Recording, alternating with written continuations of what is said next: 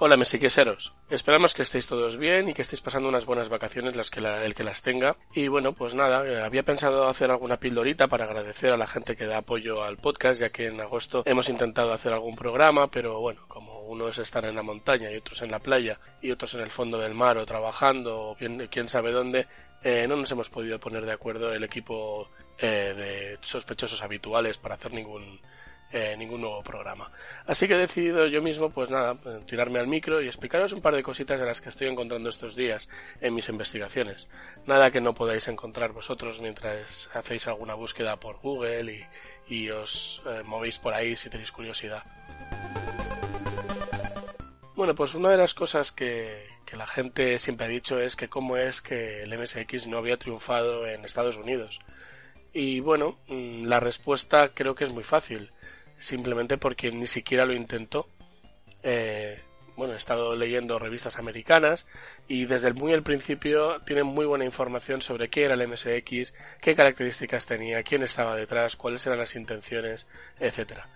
Por otra parte, los japoneses, los ejecutivos japoneses, eh, por lo que cuentan, son muy precavidos y no son nada agresivos en sus decisiones.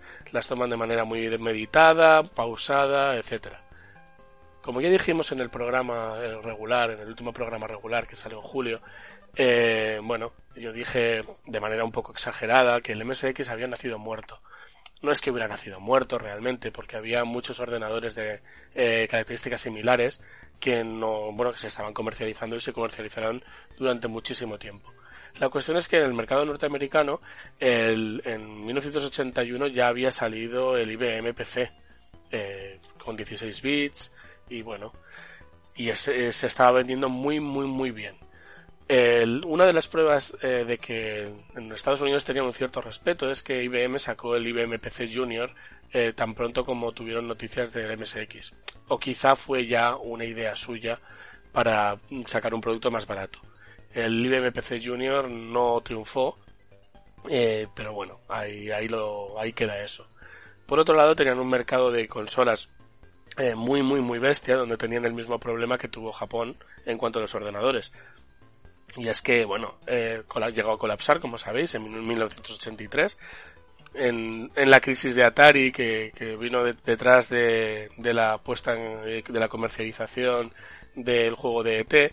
Y bueno, la verdad es que no se recuperó hasta que en el año 85 llegó la Nintendo, la, Nintendo Entertainment System, eh, System la famosa NES. Y bueno, la NES fue una gran competidora en Japón de nuestro querido MSX.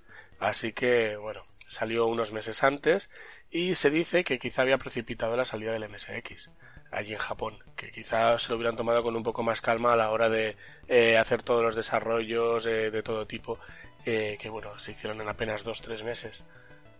Pero bueno, a lo que venimos. Estados Unidos.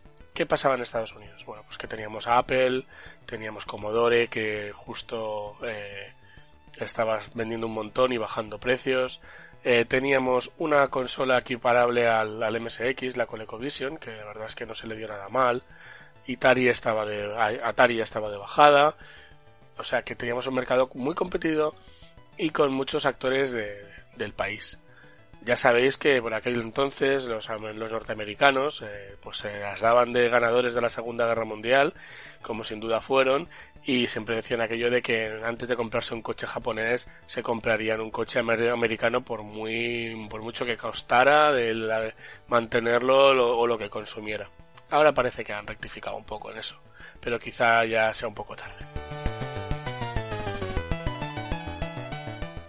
Así que tenemos una invasión de ordenadores japoneses, cuando ya tuvimos la, invasión de ordenadores, cadenas de alta fidelidad, vídeos, de todo tipo de productos eh, japoneses que se estaban vendiendo en las tiendas de electrodomésticos norteamericanas.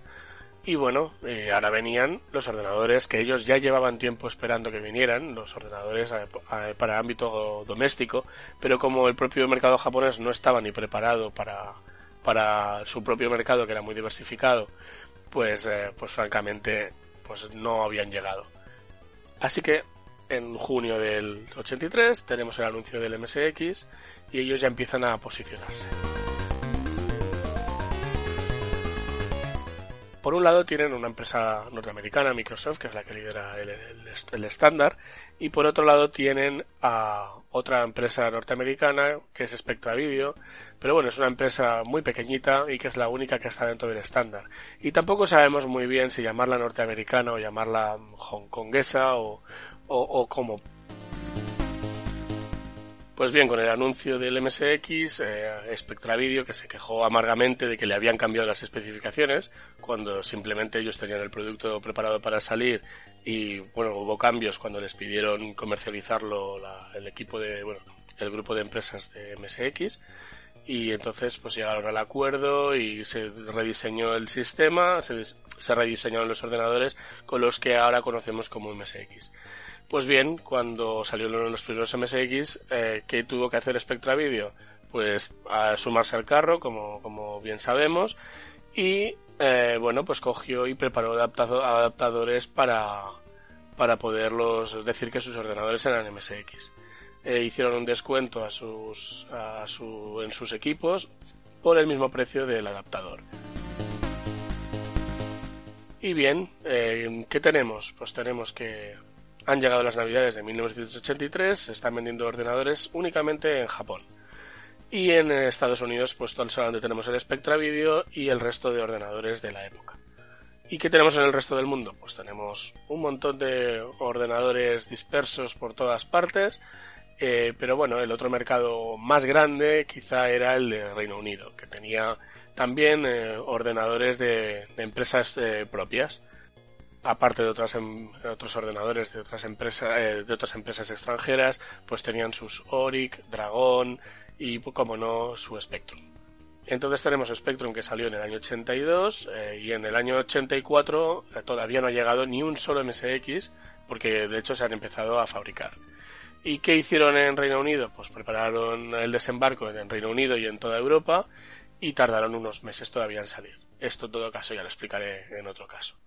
La cuestión es que en, tanto en Reino Unido como en el resto de Europa se plantearon salir de golpe todas las empresas a la vez, hacer un desembarco eh, en masa y aprovechar mm, pues las campañas de marketing y todo este tipo de cosas.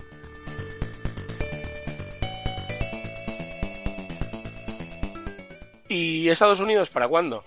pues Estados Unidos para ver cómo funciona todo, a ver qué recepción tiene el mercado norteamericano del MSX, eh, de la noticia del MSX y de las capacidades, a ver los proveedores, los distribuidores, los fabricantes, cómo se comportan, ¿no?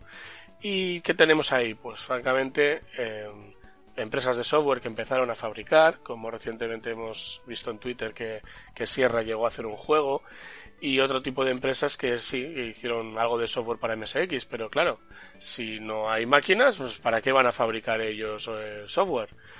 Así que, bueno, nos plantamos a finales del año 84 y lo único que tenemos es que lo único que tenemos es que las empresas de MSX han ido a algún, alguna feria a enseñar sus productos y poco más. Y llega enero de 1985 cuando se esperaba el gran desembarco unos meses después de haberlo hecho en Europa. ¿Y qué pasó? Pues hay una feria muy importante en Las Vegas, el CES, y en el CES de Las Vegas no llega nada. No hay más ordenadores de MSX que los de Yamaha, que ya sabemos que es la otra empresa junto con Spectra Video, que aún no tenía ningún equipo MSX eh, comercializándose, puro MSX, eh, lo, lo, comercializaría a lo largo de 1985.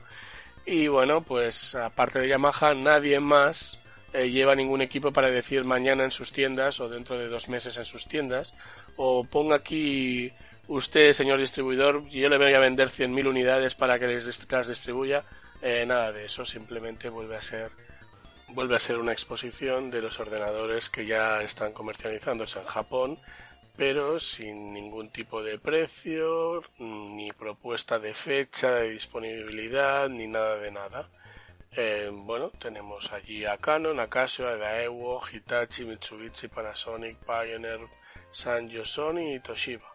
Y ninguno de ellos dice ah, de este agua beberé. O sea, ahí tenéis lo que hay en Japón y ya está. Y luego hay 19 empresas de software que dicen que ellos pues están dispuestos a fabricar software, pero bueno, primero tendrá que valer la pena. esto es lo que sucede en el CES. Que los japoneses son muy precavidos y no sabían muy bien si arriesgarse o no arriesgarse.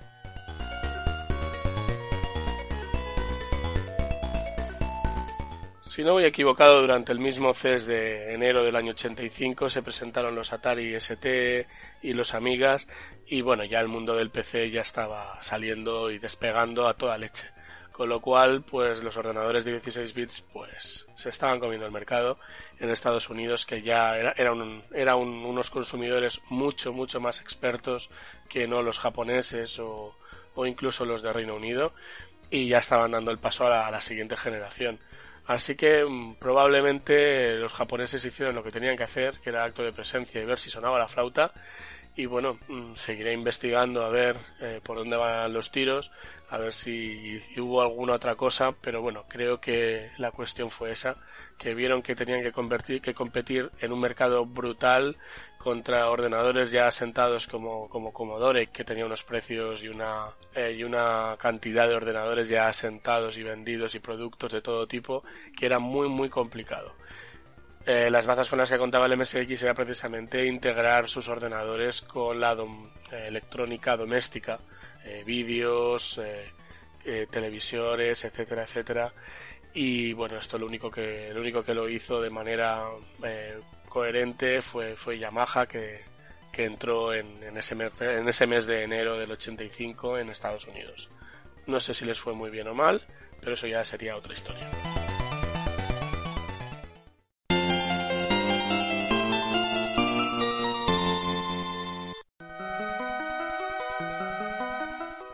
Pues nada, hasta aquí esta pequeña pildorita. Esperamos que os haya interesado. Un abrazo a todos, salud y MSX.